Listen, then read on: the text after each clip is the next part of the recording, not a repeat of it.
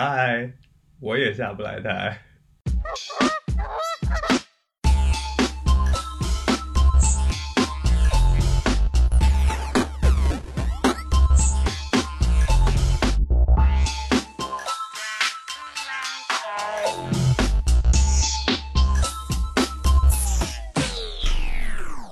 嗨，这里是下不来台，我是正确，我是张希 Hello 啊，听众们。然后呢，我们这一期明显是一个全新的栏目，然后我们这个栏目叫有撒，多明显？不太明显。就从人员的构成上就很明显的增加了一些呃没有来过的人。不知道以为你们下不来台高层出现大变动了。我们主要也是有一些变动吧，就是 就是有些人被开除了。这是正确又在胡说。他 说这这个电台还有开除机制，它是一个有权力架构的机构。然后我们这个新的栏目呢叫“仨瓜俩枣儿”，呃，嗯，没有任何寓意，就是我们目前是五个人，正好是仨瓜俩枣儿，大家可以自己认领一个水果。就是瓜和枣吗？那当然了，那仨瓜俩枣，你认为自己是苹果，你你在这个里边吗？然后我这这这这等会儿再说吧，这什么乱七八糟的？我先说一下，你要不要重新开始啊？那你别插话了啊！我重新开始一下。嗯、就是 Hello，听众们，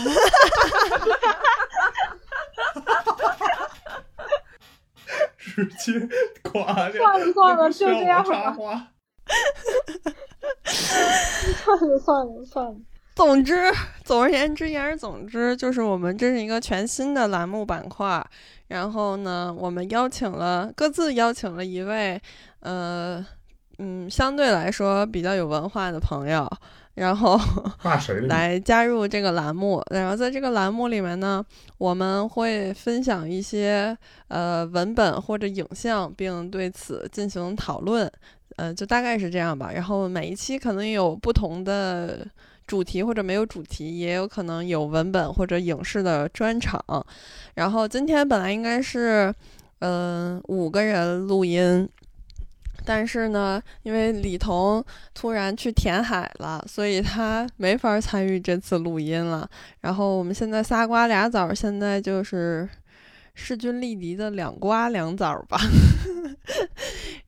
呃，我我有一个疑问，我我我代替观众提出一个疑问，嗯，就是呃，我们的机制不是三位电台主播邀请一位朋友吗？嗯那为什么邀请到后来只有六位啊？是谁没有朋友的啊，李彤啊？只有五位啊？是谁没有朋友啊？是李彤，我还以为你要问代替观众问一下什么是填海。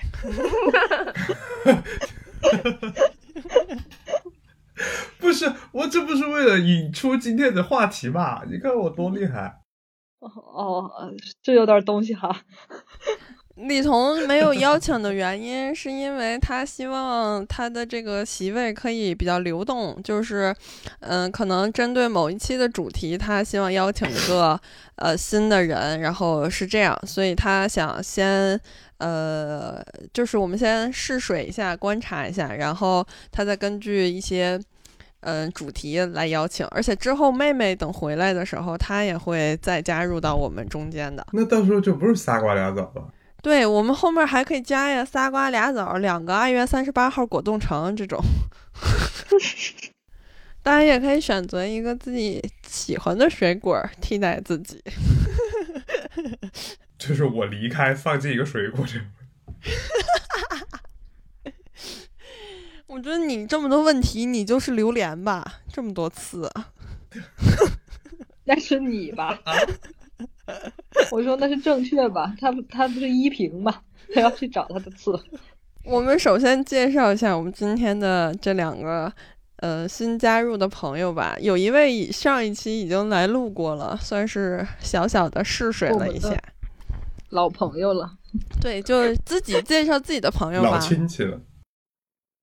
嗯还是我们的老朋友梁季博士，梁博士，哎呀，给大家打个招呼吧。嗨，我也下不来台。你不要再用这两个字称呼我了，真的很很让人下不来台。我觉得大家就应该要听到一些这样的 title 啊。嗯，又不是小红书。这就是小红书，这比小红书还还时尚呢。fancy 是不是？你想说？对，禁止 fancy。那你现在就你不用 fancy，你就你就用 SHEIK 嗯。那我介绍介绍一下我的朋友吧。我的朋友就是曹丹阳丹尼，然后呢，她是一个特别有活力的女孩儿，然后她是一个，嗯。她是一个做饭很好吃的、特别有活力的女孩。这是你看看人家介绍的，感觉在相亲。因为我并不想给我的朋友贴上一些标签，嗯，这样的话我会觉得就是特别对不起我们的友谊。然后 你讽刺谁呢？张旭，张旭给我做的唯一一件事就是给我贴了个标签，结束了。我没有想伤害任何人啊！如果伤害了，我只能抱歉。但你却伤害了所有人，也就是一个无辜的榴莲，还是榴莲。如果一定要贴一个标签的话，那他现在是一个嗯杂志的小小编辑，是一个很可爱的一个呃编辑。也不必。好了，最 最终把朋友也伤害了。贴完了，让他自己给大家打个招呼吧。大大家好，我是 Nancy 的姐姐 Fancy。嗯，下一期可能会有请到我的姐姐。啊，我是 Michael 的弟弟 s h i k。你是 Michael，你是 Mike 的弟弟 Fuck。Bike。然后，那我们就进入正题吧。我们这一期的影视文本分享大会的一个主题就是友谊。当然，我们这也是精挑细选的，大家提供了很多嗯呃主题，最后选上了友谊，可能也是比较贴合我们这个第一期嗯录制这种呃邀请朋友来录制的这个氛围。然后谁先嗯讲自己的东西呢？开始吧，相互推诿。那就你吧，男士优先。哎哎，不行啊，男的不行，肯定得女士优先。你政治不正确，快点。那我们正确政治不正确。那我们可以按照姓名首字母的排序。你先那可不必吧，咱们就是要做那种特立独行的那种人，所以就按倒序，好吧？正确先来。对，或者我们按这个台内地位顺序吧，就。那妹妹不在，妹妹是我们电台一把手。那反正我们谁我们在群里，要不然那个摇骰子吧，谁点数小谁先。这合理吧？我摇了。摇骰子在哪儿？我是六，我肯定是后面的了，哈哈。你肯定是越大越先啊。小的先，你这个三儿。嗯，我这儿你都还没出来呢，你还在晃呢。哎，草丹阳是二。哎，从大数来吧，从大数往小数能。那肯定是从大出来、啊。正确发的是不是一个表情啊？什么呀？真的他问我！真的在动，怎么长得和咱们的不太一样啊？感觉你还在动呢。而且对，而且我的他在我这儿，他那个还在晃呢，还没停下来。对啊。等会儿、啊，你是不是开挂了？没有，我那我重你是不是做你你发表情包都要开挂？我没有开挂。好胜心太强了吧？不是，这只是一个游戏。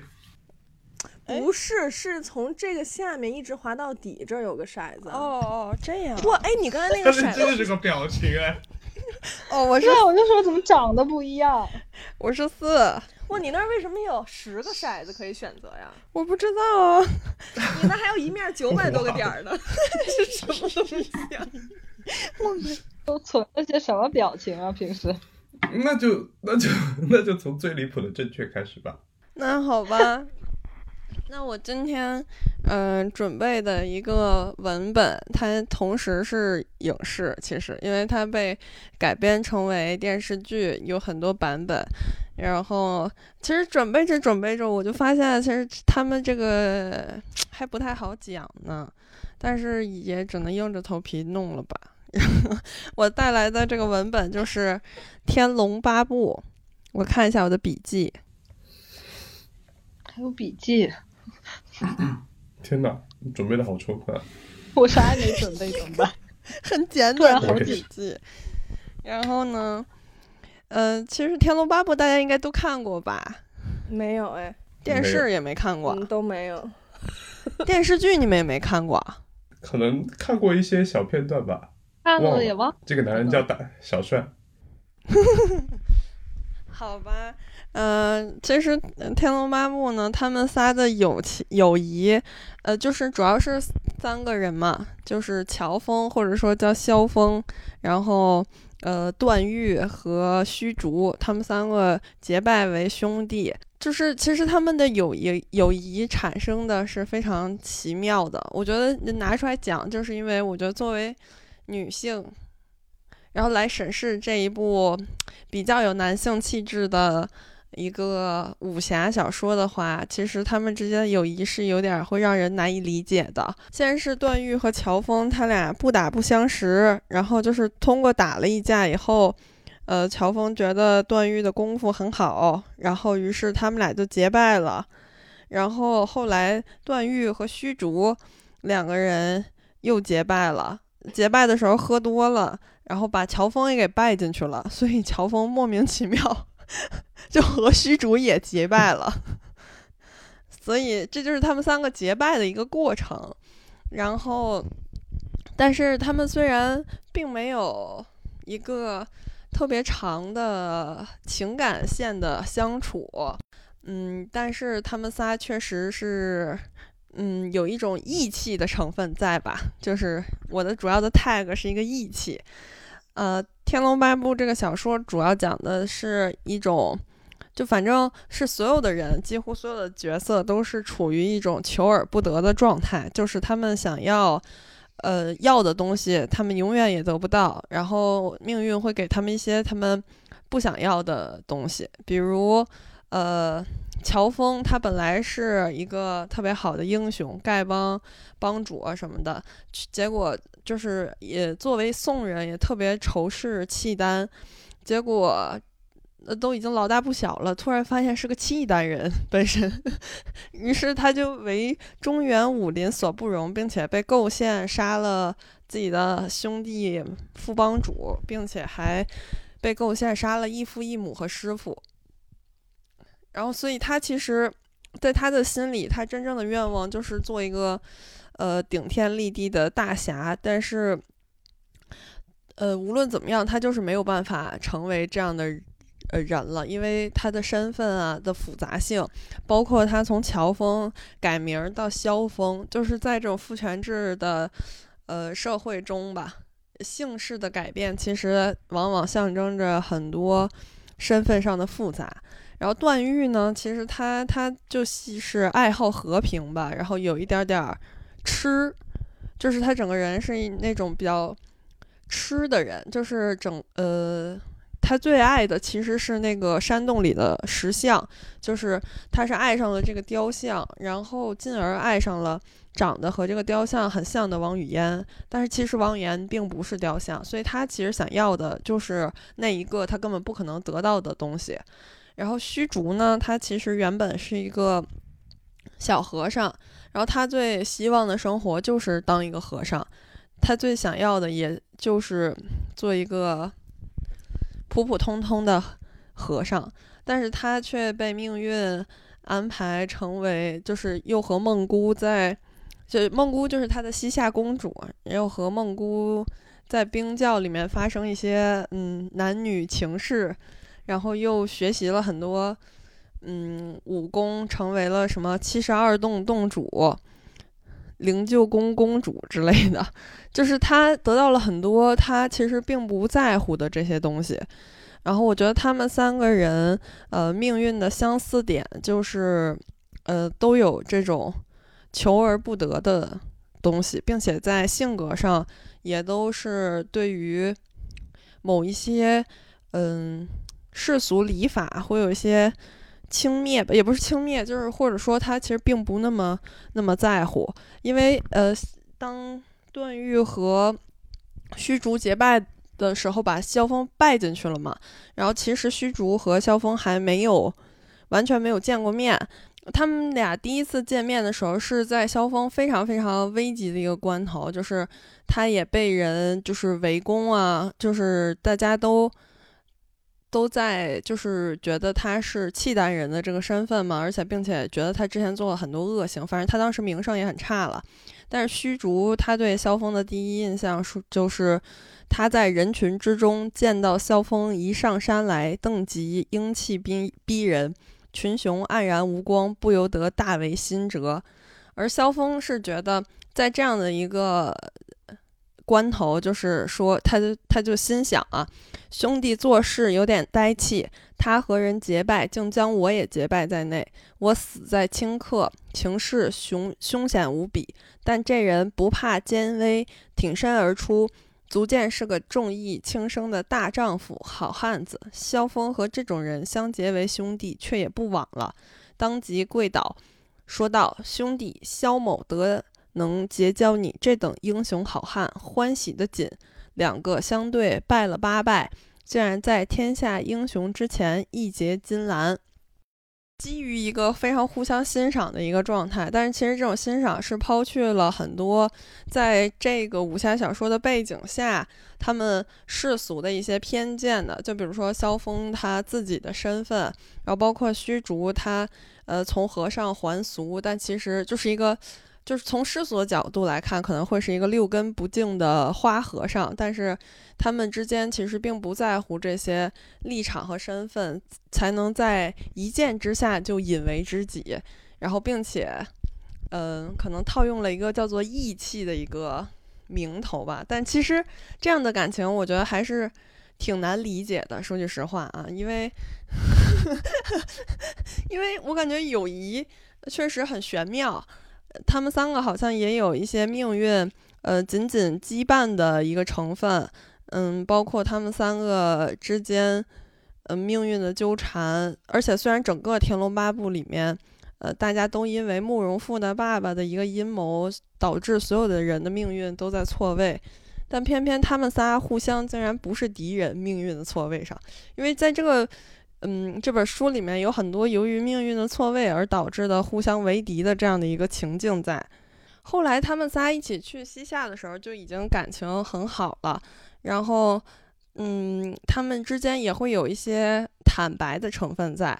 就是虚竹他会和萧峰谈自己的心事，就是虚竹悄然不乐，说道。我想在少林寺出家，师祖师傅他们却赶了我出来。这丁春秋伤天害理，作恶多端，却能在少林寺清修，怎的我和他二人苦乐业报如此不同？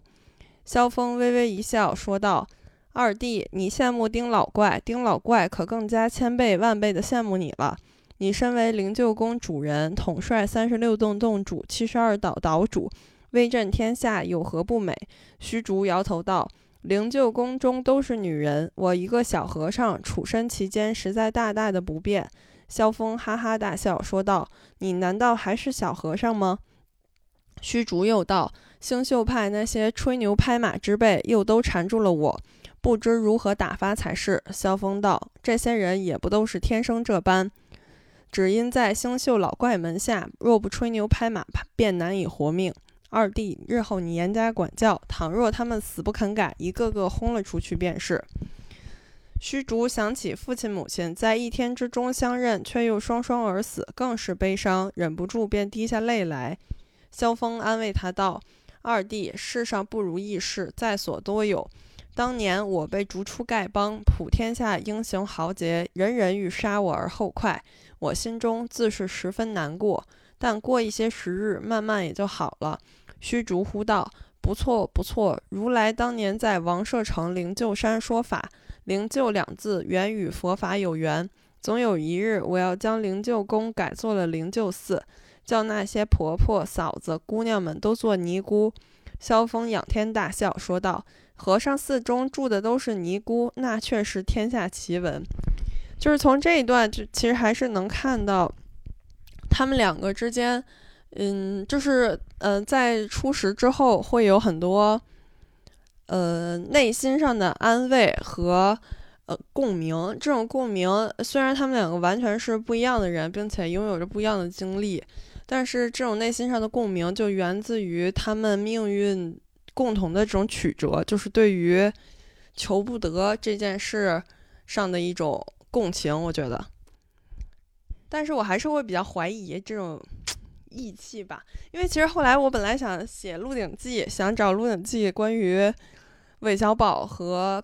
康熙之间这种，嗯，既是君臣又是友谊的这种这种感情，但是其实我觉得，嗯，可能在金庸的小说里，呃，出现的类似于友谊的描写，都并不是通过一个时间或者的印证，往往就是在旦夕之间，就像武学的成败就在旦夕之间一样。我感觉他们的友谊也是，就是一线之间突然就会。很好，或者说心生敬佩，然后他们之间就会有一种，呃，不求同年同月同日生，但求同年同月同日死的情谊。但我觉得这样的感情，其实在现实生活里是非常少见的。嗯，就是我觉得，当然友谊是很多很很多种多样的啊。我们今天各自带来的这些关于友谊的文本和影视，也不全然是。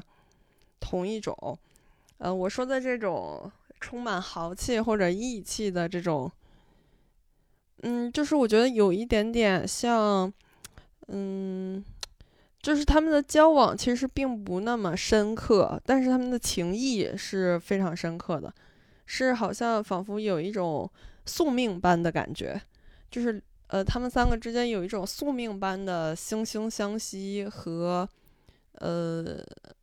也可以理解为是一种阵营，就是从整本书的结构来看，他们三个当然是属于一个阵营，然后另外的一些就像慕容复啊，然后嗯，丁春秋啊，他们可能各各自有各自的阵营，但是这三个主角就是因为一种嗯，我觉得是宿命般的这种求不得的痛苦。反而互相能够非常理解对方，同病相怜的这么一个对对对，他们会因为一种同病相怜，然后同时对对方就是敬佩，加上同病相怜，反而让他们三个在没有过深的交往的时刻，就已经能够很好的成为了兄弟。但是这个，那那这个有没有可能就是也是一个就阶段性友谊呢？就比如说，万一有一个人立场改变了，我没有看过书啊，嗯，那如果有一个人他的立场改变了，或者他好像他不再符合这个阵营了，那他们是不是就散了呢？对呀，我也会在想这件事情，就是我会觉得是不是这样的友谊，或者说这种义。以义气为一个基础，夹杂着欣赏和宿命般的纠缠的这种友谊，是否会因为立场的改变而消散？我觉得这很难回答，因为后来萧峰死了，呃，然后段就是他们其实没有结拜很久，萧峰就死了，然后段誉和虚竹就很伤心，然后故事到这里就差不多就结束了。但其实如果人生海海，不知道他们如果时间很长的话，就不知道这样的义气是否能蹦出来这么一个词儿，就不知道这样的义气是否能经住考验。所以我在友谊里，其实先想到的是这种自己不太能体会到的东西，因为我感觉，嗯，他描写的是一个江湖嘛，虽然大家都说什么有人的地方就有江湖。但是每个人的江湖是不一样的，他呃，金庸的小说里的江湖，我觉得还是一个非常典型的一个，嗯，一个模型吧。我觉得它其实是一种是一种模型。当然，里面的他所写的每一个角色都各有不同。郭靖有郭靖的，就是那种大侠风，然后杨过有杨过的这种。但是我觉得他们还是围绕着呃这种小说武侠小说的一个呃江湖的一个模型在展开的。那么脱离到这个模型的话，感觉他们仨的友谊就未必是能够特别稳固或者说坚持的。就是也是我看小说的时候会比较怀疑的一点，或者说呃我我不知道这跟性别有没有关系，主要是就是我觉得你可能对于。嗯，我来我来说啊，对于我个人来说，我觉得我会有点难以理解的一种友谊，但是又感觉很渴望，就是特别希望和别人特别义气，渴望兄弟，对，渴望兄弟，渴望特别义气的那种，快意恩仇的那种，就是呃什么，你折我姐妹翅膀，我就废你整个天堂这种。什么东西？是一些非主流期间发誓的东西，但其实我感觉也会有点像啊，就是和初高中那种友谊，我就觉得很像班集体，嗯，有点那种感觉。我我是这么理解的，就是，嗯，因为你提江湖这个概念嘛，这个概念还挺妙的。我觉得为什么武侠小说这么吸引读者？大部分读者，你知道，我妈特别喜欢看武侠小说，就金庸。然后我其实，在想，就是江湖这个东西，如果没有江湖这个概念，或者是一个这种场域的话，武侠小说是没有什么魅力的，就是大家打来打去吧。但是，就是因为它创造了这么一个呃场域吧，叫做江湖的这个场域，所以会让大家。给他这样很大的一种魅力，我觉得是这种东西，就是什么叫江湖啊，它是一个破坏社会架构的一个概念。因为，呃，我稍微调一下书袋啊，就是布尔迪厄的理论，就是所谓的区隔，就是他会把它不是按，当然也是阶级是很重要的一个东西，但是阶级中间还有那种所谓的小的那种区隔，那。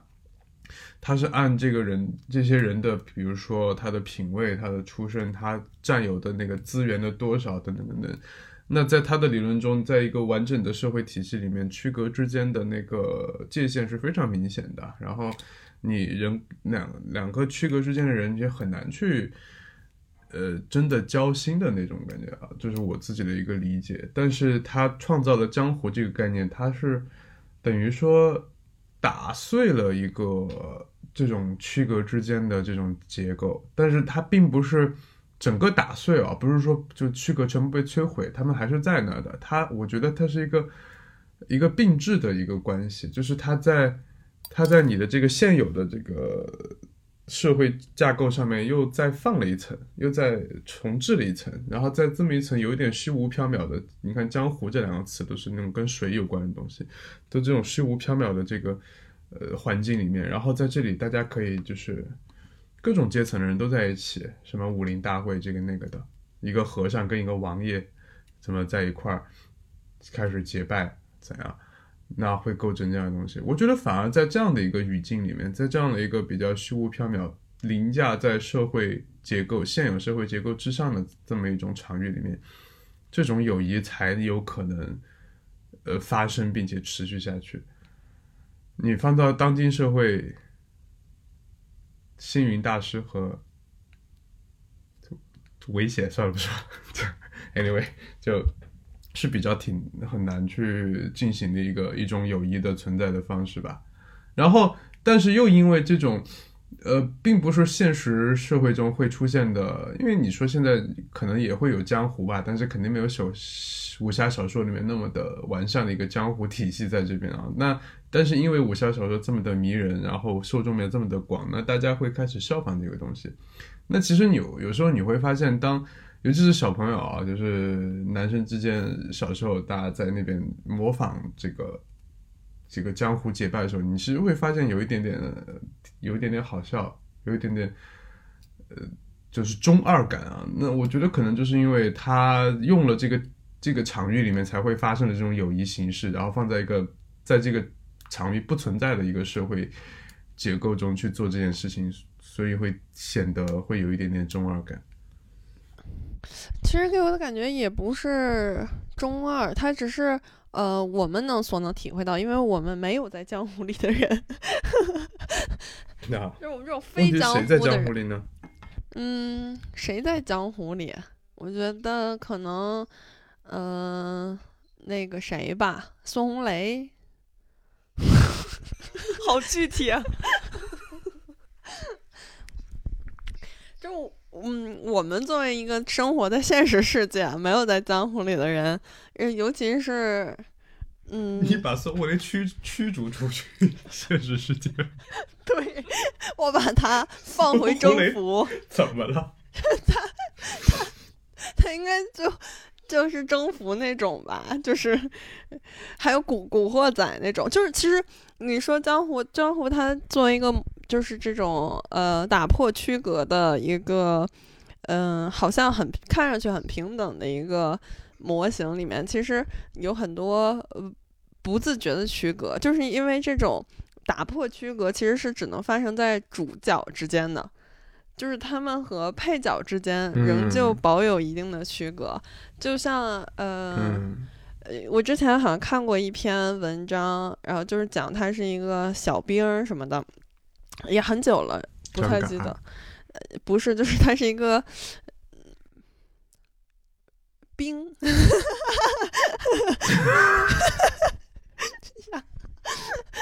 让我觉得我等待的这两秒钟非常的浪费，就我的生命。然后以他的视角来写的这篇小说，就是讲他是怎么离开自己的呃亲人，然后离开自己的爱人，然后他是怎么就是来当兵，然后最后他被人一撕。就是撕开了，撕成了两半。然后这个人呢，这个兵就是虽然他是一个第一视角，在这个文章里啊，但是他其实写的是一个，呃，在呃《神雕侠侣》里面，嗯，杨过和郭靖他们在打金轮法王，就是金轮法王他们来偷袭襄阳城的时候，呃的一个被撕开的小兵的一个视角，就是其实区隔还是，就区隔被打破，永远只能发生在主角和主角之间。但是他并不会把这个区隔，我感觉降临到一个配角上。当然，这也可这也是一个文学叙事，或者说是这种无法避免的事情。因为我我个人觉得啊，就是这种呃武侠小说，其实主要是以嗯事件为主，就是以事件的发生作为呃情节的推动。就它其实不是会像嗯《红楼梦》啊这样的类型的文本一样，他们会描写很多很日常的相处，就是很可能他们之间的感情都并没有什么特别强烈的相处，只是事件的不断演进、不断发生，然后事件的发生让主角导致了位移，然后导致了这些所谓的际遇吧，就是他们之间会有一些。嗯，交错和情感上的，也不是情感上，是现实世界中事件的，呃，立场上的冲突，或者说，嗯，不冲突，协作之类的。但是我觉得这样的一个江湖模型，其实并不仅仅是出现在武侠小说中，其实也能看到有很多影视作品里面，在现代也在，呃，仍旧在维持，或者说，呃，在延续这样一个江湖习惯，比如说《古惑仔》。或者，比如说，呃，其实，在现实生活中，呃，上个世纪八九十年代东北的黑社会对于古惑仔的模仿，然后还有比如说像杜琪峰的《枪火》里面，他们之间就是他们五个人最后，呃，在饭店因为阿信。呃，睡大嫂这件事情导致大哥要杀掉阿信，以这个为导火索，呃，他们五个人又重新在这个饭店里聚集，然后发生的呃关于立场和义气之间的这种纠缠和较量，我觉得就是这种义气型友谊的一个一个例证吧。你们看过《枪火》吗？嗯，因为不是你，咱俩一起看的。我是问他俩。没有，我好像一直对这种江湖类型的文艺作品都不是特别感冒，包括呃武侠小说，以及就是香港的那种黑道片、警匪片那种感觉，就是像《无间道》，我现在也没看过，虽然我也在无数的小视频中几乎等于把它看了一遍，但是好像有一点，就是我对这种过于呃形式化很重的、仪式感很重的，或者是就是非常介入的那种友谊的存在形式，好像有一点不太感冒，会让我有点就感觉距离感过近，就是我们那种所谓过命的交情，就是我。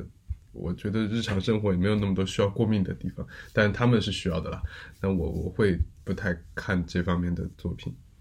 嗯，我也觉得，就是我会，嗯，就是举一个比较极端的例子吧，就是姜文的，呃，《让子弹飞》，就是他们，他他们也是，其实同样是一个江湖的模模型，匪首张麻子和他的几个兄弟，然后他们来到了鹅城，和当地的势力发生了一定的冲突，大概是这么一个。一个一个一个事情，一个一个事件啊，当然他们最后也是曲终人散了。就是他呃张麻子和他的几个兄弟最后也是呃各有各的想法，各有各的归途。就我觉得，嗯，我呃我其实我也会比较难以理解，所以才正是想拿出来和大家讨论的原因，就是我觉得不能否认的是，就是江湖这种概念，或者说。嗯，江湖这种模型，不管是在金庸的武侠小说里也好，还是说，嗯，在《古惑仔》呀，或者是杜琪峰，或者是姜文，乃至姜文这样的一个语境下来说，我觉得都是一个男性气息非常浓烈的东西。一个结果就是，比如我看姜文的《让子弹飞》，我就会有一种被他强奸的感觉，就是。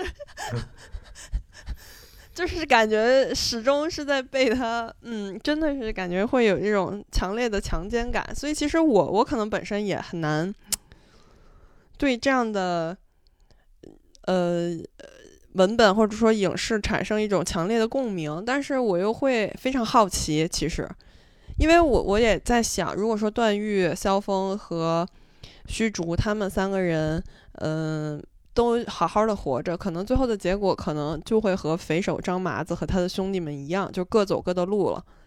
然后他们还是会记挂这段友谊，呃，知道自己还有两个结拜兄弟，但是他们其实并不会，并不会生活在一起，常联系。对，并不会常联系。对对对对对，就是那种，就是而且我我关键是我对于男性的一个观察，就我发现。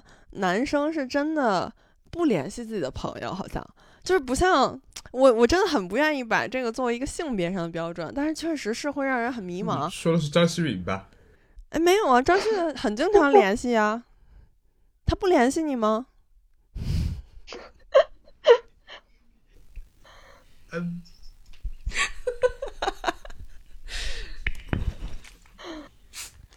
怎么办哦？没事，继续。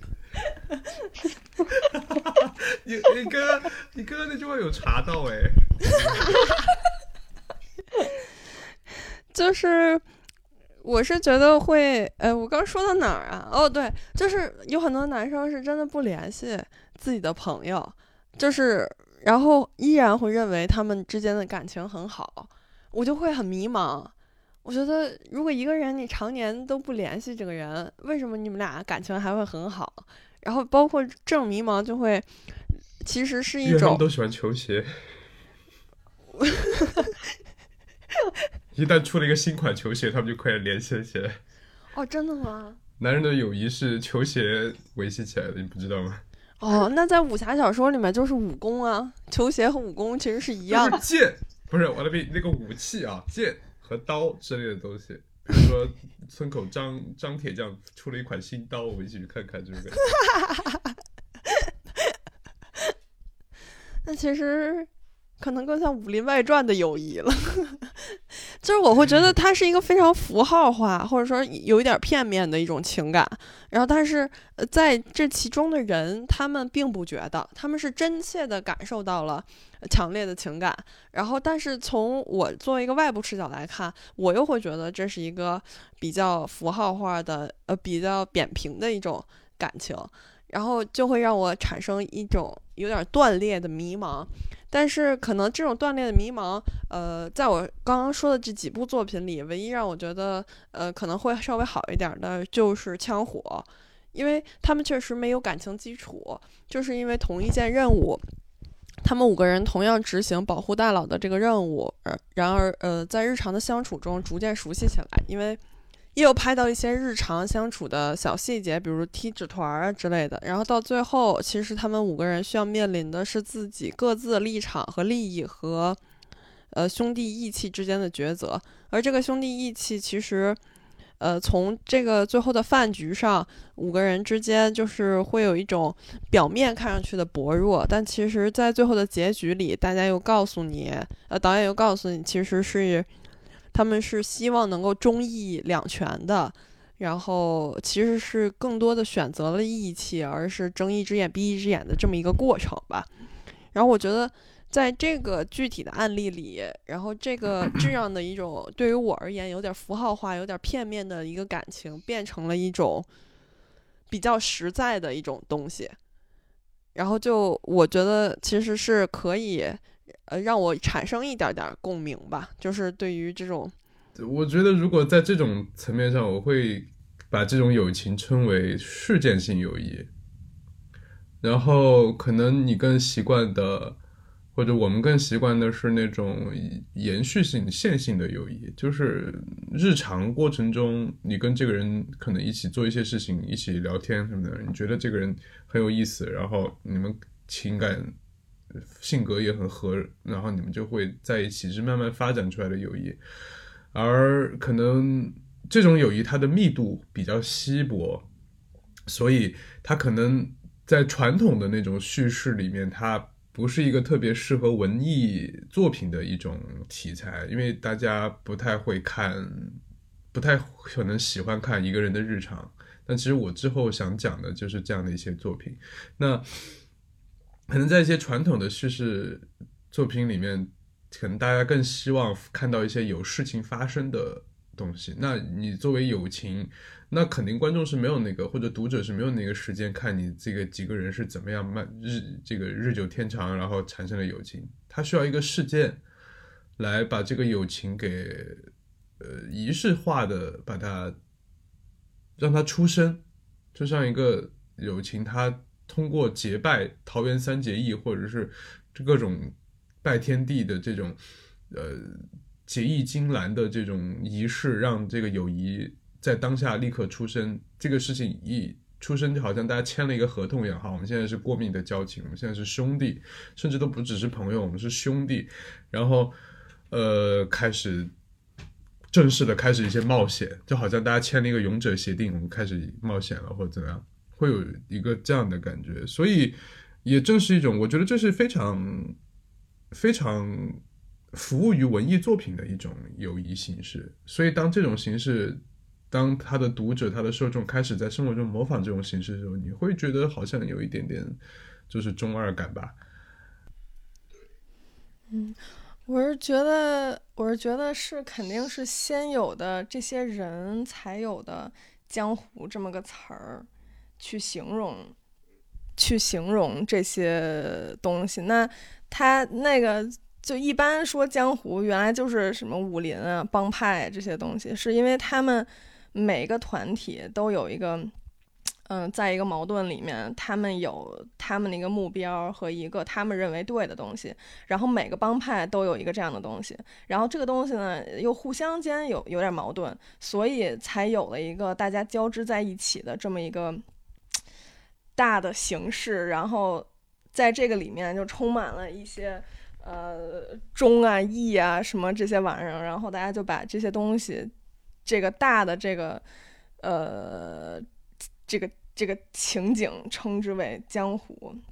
然后包括现在，那他们不是说那个什么做生意的、经商的，也都跟江湖一样，是因为在做生意的时候，大家也有利益的关系，但是不只是有利益的关系，那嗯、就是利益集团也是分你我他的这种，然后这个东西也会被叫为江湖，只是因为我觉得只是因为这种矛盾是比较宏大的，然后比较大家觉得里面的这些东西是非常典型的，非常。呃，我们可以拿出来说一二三的这个东西，但是我觉得江湖其实就是，其实就是你说小了，嗯，只不过矛盾没那么大。我觉得 就是女生女生之间、小孩儿之间都一样的，我觉得。然后只是大家不把它叫江湖而已。然后哦，意思就是，反正其实江湖所有人都有，就是这群男的非要把它提出来当个事儿，是这意思吧？嗯，只不过这个东西，它是一个，它不是一个那么一个儿女情长的一个小事情，因为感觉它是一个大的事情，嗯所以才能被变成一种故事题材。嗯，因为这种题材它肯定伴随着就是那种对于英雄的叙事，就是我们可能会觉得呃日常的呃线性的，然后长时间的这种接触是一种反英雄的一种一种一种概念，因为它就会嗯落于一种琐碎的一种记录中。但是我其实呃，恰恰让我感到矛盾的点，就是一一方面我非常向往，呃，就包括小的时候读金庸啊，然后或者说看一些古惑仔啊之类的，也有可能那会儿我的人格还没有完全稳固吧，反正就是你会非常向往呃这样一种为兄弟两肋插刀的这种感觉，然后但是其实在，呃相处之中。日常呃交友之中形成友谊的这个过程，呃，我又会觉得它其实是一个非常呃柔情的，然后非常嗯、就是非常有很多小的趣味在这个中间的，然后嗯、通过感受这些很小的趣味和培养一些呃逐步的默契之中，然后能明显的感觉到啊，你在和这个人产生一种连接，然后这种连接是友谊，我觉得。就是，但是他们之间其实呃很少会让我感到有这样的连接，所以从外部的视角来看，我总会觉得他们是一种非常片面的，但是又非常令人向往的一种东西。就你很难，好像就比如说你出去蹦迪或者什么，然后你救了一个女孩，然后你你们俩就突然成为朋友了。我觉得对于我来说，这是一个非常困难的事情。就我可能救了一个女孩，但是我们两个可能之后就不再联系了。我觉得这样的情况会很常见吧。然后，所以我提出这个也是会比较让我觉得有，呃，就是会会，它这种类型是一个会让我觉得带点困惑又带点向往的友谊的一个类型，那只不过他们遇上了很大的事儿嘛。对啊？但但是嗯，但是比如说，那我和正确认识了，其实也没有太久吧，对我们俩熟了也没有太久。那我觉得我们能继续变熟，也不只是因为我们多吃了几顿饭，也是因为有事情发生。只不过这个事情不是说我们有对方有个帮派，他要来杀我们，我们互相保护，不，只不过不是这样的事情。它可能也类似吧。对，对是我觉得是可以类比的，只不过就是提不到书面上啊 只能只能在口头儿间。对，只能说在日记里记录。哇，正确，我真是个觉得是好人。可以提到书面上的，只是平时大家不提而已，或者说在那个写语境里面，男的就直接提出来了，女的不太好提。但你看，就是哎，之前好像是是李彤吗？他说他要讲那个那不勒斯四部曲，就是 Elena 的那个那四那四本书，其实就是吧。我觉得你要说江湖，女性的江湖，那个就是女性的江湖啊。就是我的天才女友那几本书，那就由你继续讲吧，讲你的文本吧，正好来回应我。我没有什么，呃就是不，我没有专门找到一个文本。我其实想在就是提出这些东西，大家来聊一聊友谊的这个形式。就是刚好我也想想到你刚刚说的这种非常深入的、非常介入的、非常有仪式感的，或者是事件性很强的那种友谊。那呃，我其实想说几个日剧和几个美剧，嗯就是日剧，我真的很爱比较。就是你日剧，我想到的是那个，我不知道大家有没有看过啊？就是呃，先说美剧吧，美剧大家可能都看过，就是呃，《老友记》和《欲望都市》这两个。你我没有抢你的，我就提一下，你一会儿说不抢你可以一块儿说吗？正好嘛，可以啊，可以一块儿块儿说。对，可以一块儿说。就是我《老友记》和《欲望都市》，就是那种你你我们比较典型的传统上的那种关于友谊的那种电视剧，就是你每一集都会有各种事件发生，然后呃比较密集的那种一群人的友谊生活，甚至他我其实不太。呃，我很喜欢《老友记》，就看了好几遍《老友记》，但是，呃，我不太希望发生在我自己身上的那种感觉，就是我不希望跟我的朋友发生爱情关系。但是《老友记》里就 会就感觉六个朋友之间相互消化的那种感觉，会有这这样。但是我想跟大家讲的相对应的日两个日剧，一个是啊那个名字我真的很难念，《面包和汤与猫咪好天气》，嗯，大家有看过这个吗？嗯嗯，你有讲过很多回。好像没看对过，，就是那个我，大家可以没事看看。就是我一直觉得这个剧像用一个东西来比用一种天气现象来比喻，就是下雨。就是虽然它名字叫《猫咪与什么好天气》啊，确实阳光灿烂的，但这个剧我猫咪好天气，面包和汤和猫咪好天气，对对我觉得还挺可爱的这个名字。呃，它特别像下雨是什么？就是下雨是一件跟这个剧一样，你在看这个剧的时候，就好像你坐在家里面听外面下雨，就是一个很低密度的一件事情在发生。就是嗯，这个现在这个状况是有事在发生的，但是又没有强烈到需要你花很多的精力去处理的一个事情。就是一个低密度的事情在持续的发生。我很喜欢这样的一个状态，不管是看这个剧还是这种友情的这种状态。那个剧是大概就是，呃，小林聪美嘛，我还挺喜欢那个女演员的。就是她家里，她以前是一个编辑，一个出版社的编辑，还做的还挺成功的，大家都已经开始叫他老师了。那，呃，然后他的母亲是开居酒屋的，开了很多年。呃，然后他的母亲在第一集还没有就没有露过面啊，就去世了。然后他就去处理这个母亲留下的这个房产，那个居酒屋。然后他一开始是打算把这个关掉，然后卖掉的，因为他是有自己的工作的嘛。后来就因为发生了一些事情，他认识了这个他母亲以前的一些邻居，一个是开那种小卖部的，还有一个是干嘛的啊？一个是开花店，一个是开小卖部的，两个老头，也不是老头吧，中年男性，不油腻的中年男性，还挺可爱的。呃，然后跟他们又开始有产生了新的友谊。他们应该一开始应该是母亲的朋友，然后又跟这个女儿，这个慢慢的有一些友情的感觉出现。然后，呃，他最后就决定说，那我不要把这个店关掉了，我就把它改一下，也做成了一个饮食店。他就是把装修全部从那种日式的老的装修全部换掉，变成了有一点北欧风啊，就是，但是那个剧比较早，所以这些东西在当时还没有，这些东西在当时还没有变成一个很 cliché、很很很老生常谈的一个很俗的一些东西。当时看还是觉得蛮好的。那。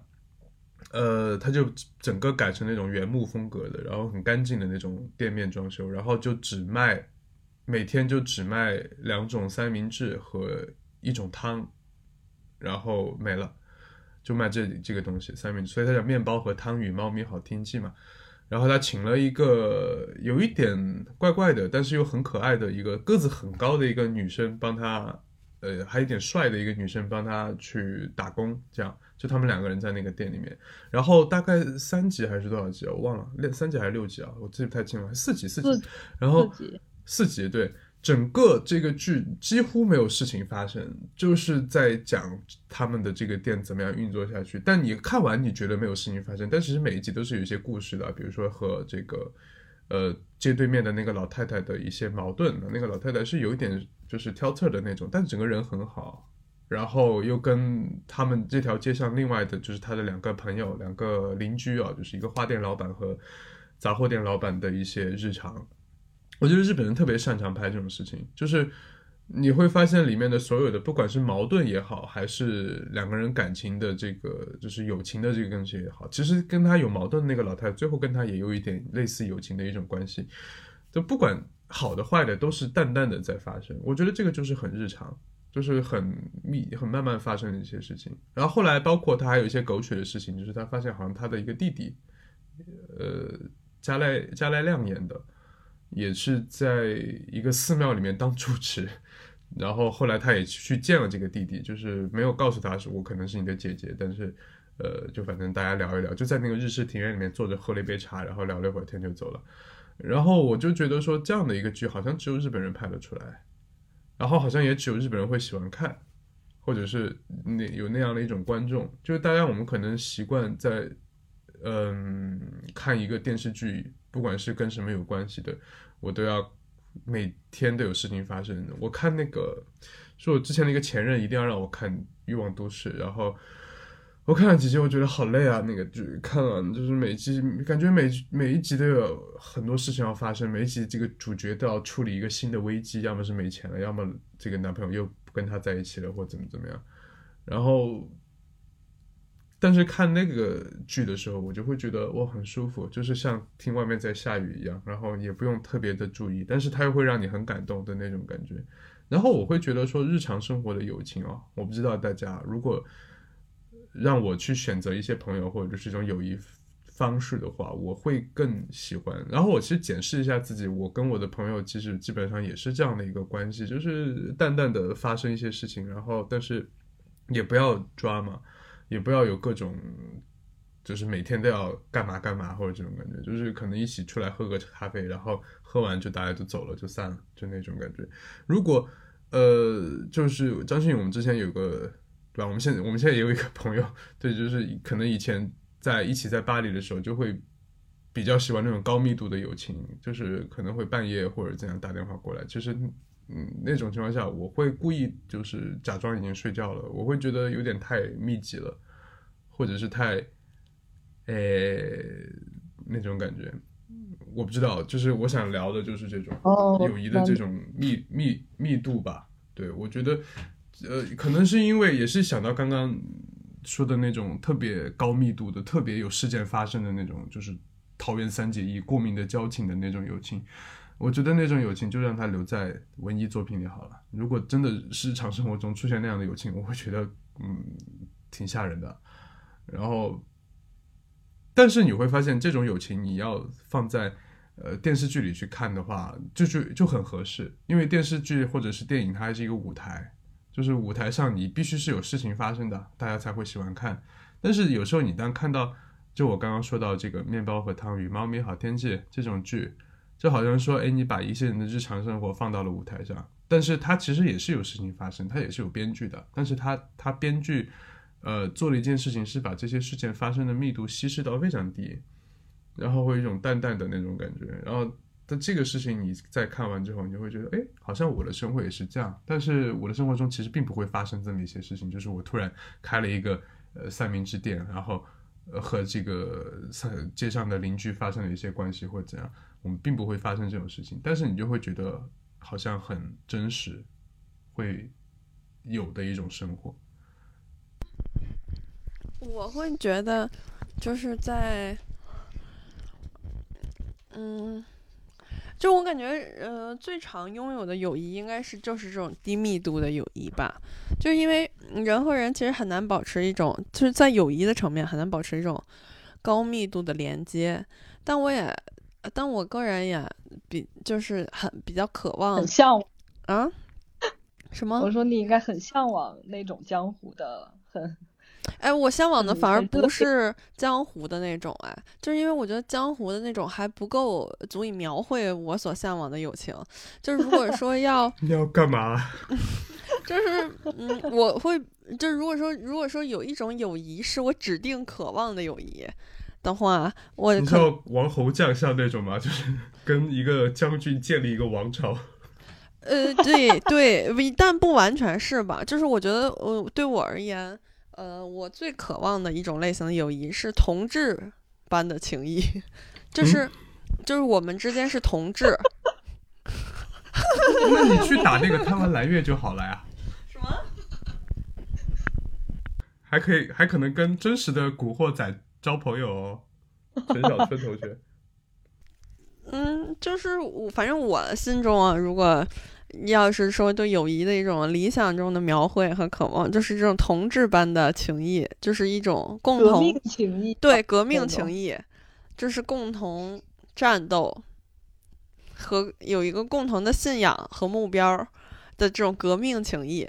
但其实，呃但其实我的生活里根本其实没没遇到过啊，只是描绘 一种。不是？你看 我们现在每天就是这样平淡的相互扶持的活下去，我觉得已经是很伟大的一种革命情谊。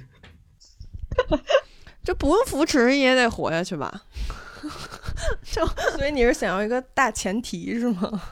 一个大环境，也不是吧，不完全是吧，就是反正是那种劳动中结下的友谊，真的我会好好珍惜这种。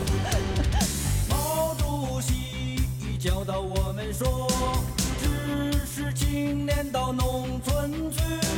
毛主席还教导我们说，接受贫下中农的再教育。毛主席的手一挥，挥到哪里我们到哪里，大有作为的广阔天地。现在想想，我们还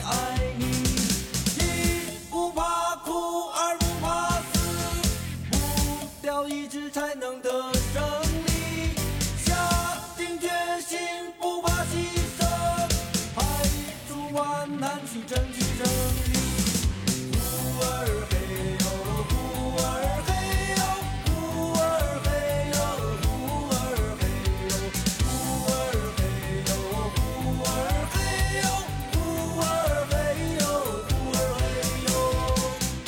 觉真的是那种呃，想要共同建立、实现共产主义的那种 革命情谊。啊，对，哦，那你找个人玩玩那个 Minecraft 就好了呀。你们可以一起打过，就是建立一个文明。哎呀，我不是真的要，就是如果 这一时撒什么娇呢？就是就是呃我只是渴望，但不一定真的要得到，就是嗯，它并不一定是我对友谊的全部的呃愿望，因为我觉得我现在拥有的所有友谊都已经很好很好了。只是如果让我描绘一种我理想中的友谊，就是友谊这两个字的话的理想形态，嗯而不是说呃就是友情。如果是友谊，我会觉得它可能对我而言是一种革命同志般的情谊，就是 只是一点个人小小的 对于同志的渴望。可能以后有大事儿就能升级了，我感觉。对啊，我觉得是有可能的。但是我还是，嗯，对于普，就是我们之间互相之间的友谊，我觉得我个人其实不是非常在意低密度或者高密度，但是不能是零密度。就是我是接受不了那种平常完全不联系，然后你依旧会觉得你跟这个人很好，就是你已经很久你也不知道他在干嘛，然后你也很久和他的生活离得很远，然后你又说你们俩关系很好你，是不是想跟朋友创业呀、我这不是正在跟朋友创业？就我觉得我和妹妹和李彤和张馨予，我们一起做这个电台以后，就有的时候会有这种同志般的情谊。就比如说做出版物的时候，就是会有一种，乃至跟李子木都有了一种同志般的情谊。虽然他可能是那种反派吧，就是你这是敌人吧？有叛徒。然后，但是我会觉得，哎，说回我日常里的友谊啊，我会觉得，嗯，我不知道啊，反正我不知道你们是怎么想的啊。我是觉得，如果平常完全不联系，就是一点儿都不联系了，你为什么还能觉得你嗯跟这个人好像很好呢？我觉得这也是我蛮困惑的。但这也不局限于男生吧？我没有说男生嗯女生啊，就是仅仅只是，呃，对于所有的人，因为我和大家都会还是会定时的保持联系嘛，然后最起码看看朋友这种朋友吗？有啊，就是有的人他会觉得我虽然很久不跟你联系，但我是你的好朋友，但我就会很迷茫。我说你，我就觉得你凭什么这么想呢？只不过他们联系的密度非常低呢。他是跟猪八在做好朋友吧？我也觉得，我觉得还是朋友之间还是需要有一些，自己幻想中的朋友。嗯，还是需要一定的联系。我觉得他是这种，就是用用这个借用你的形象投射了自己内心的一个朋友，他觉得在跟你交朋友，其实在跟他想象中的那个东西交朋友。但是我就觉得我就有这样的朋友啊，比如呢？就比如我们可能半年会联系一次，那你是有事儿联系？我觉得这种事情还是还是没有什么我觉得这种事情只会出现在古典时期，就是一个因为通信不发达，就寄信那种才会这样吧。我是觉得，因为我觉得这种有前提啊，就是嗯。前提是我们不是一直是这样的，嗯。我们经历过那种密度很高的时期，嗯。它已经打下了一个非常非常坚固的基础，嗯。所以联不联系就就已经很难改变了，就除非这个人你就是变态了，或者除非这个人就是他他整嗯个人格、人品整个那个什么了，不然就比较难改变了，我都感觉。友谊中的七年之痒，都超七年了，这都那我 会养起来有一个疑问啊，嗯 就是，但是你们为什么不联系了呢？就是是不会改变了，就是不联系这件事不会改变你们的友谊，但是联系也不会改变你们的友谊啊。但是为什么就是不联系呢？我只是有一点点困惑而已啊。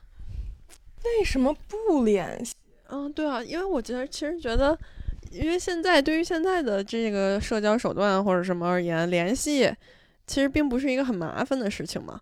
然后因为想见面吧，不想发哦字儿吧。明白了，就比如说我和李空航，就是我另外一个朋友，我们是大学同学，也不算认识特别久，说实话吧。如果按人生阶段来讲的话，嗯，但是我们就比如说他五一来过一次，然后那之后呢，呃，可能他给我送生日礼物，给我邮寄过来，然后呢，我收到时候跟他联系了一下，之后。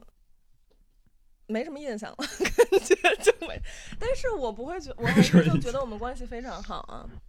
我觉得我有一个比较呃，怎么说一个例子吧，算是，就是我和 John 的友谊，嗯，你还记得那个那个朋友吧？记得，我们就属于可能一年才联系一回，或者半年到一年这样吧。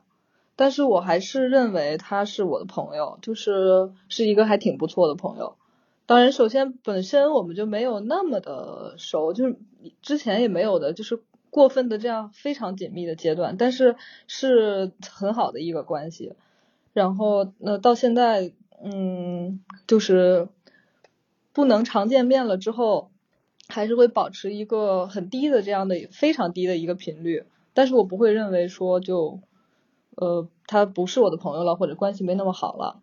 我觉得可能，呃，当然，我觉得不方便见面啊，或者是平时交流起来、沟通起来没有那么方便，因为他是嗯美国人嘛，等于是他不会常用微信啊，这样是一个原因。然后还有就是可能没有特殊的事情是不会，因为你联系呃不联系是一个自然的事情，就是不是特地去说话这样，所以友谊并不是不能维持，而是可能就是不通过这种时常的去汇报自己的生活，也不能说汇报吧，就是去呃一定要特地的去分享自己的生活，不需要一定要通过这种形式来维持，我觉得。觉得如果是这个模式一开始就是这样的，那肯定没有问题。我觉得正确可能想到是，可能之前我们因为认识的时候都是嗯这样，可能时常会联系的一个状态，然后突然你就呃跟我不联系了或这样，但是你依然认为是我是你的朋友，这种感觉跟谈恋爱好像啊，朋友们。嗯，我是觉得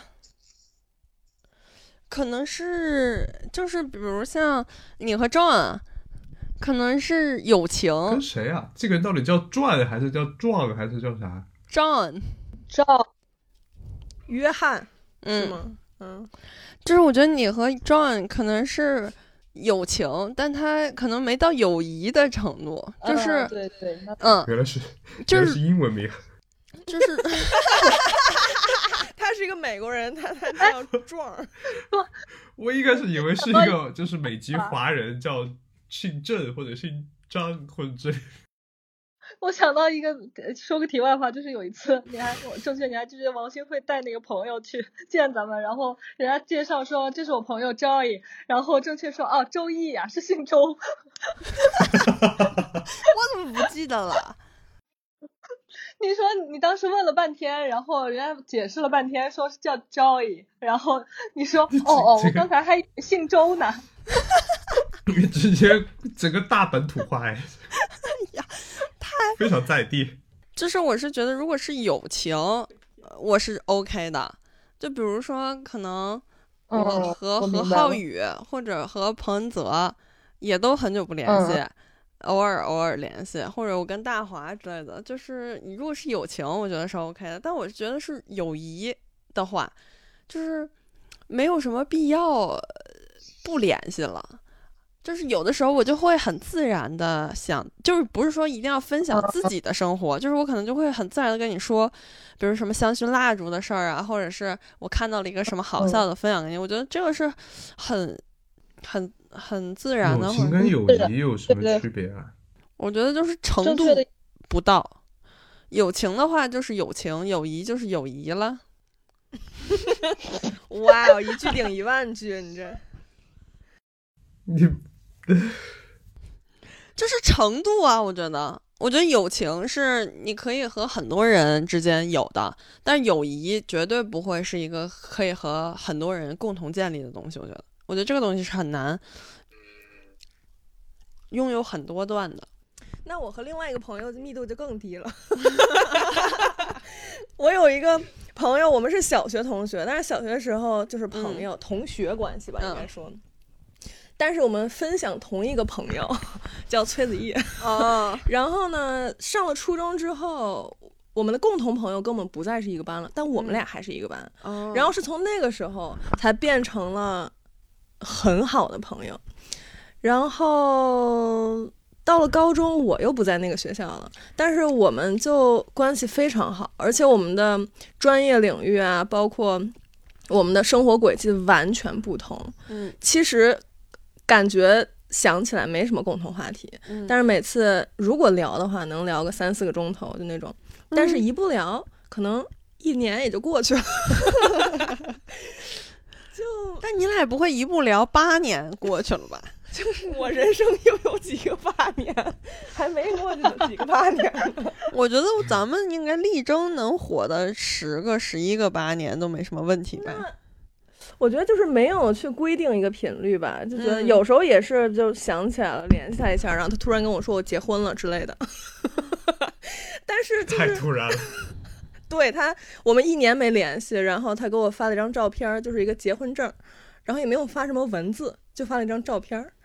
嗯，然后这个时候我就会去给他打个电话这样子，但是没有什么，他会不会暗示并不是要一个电话？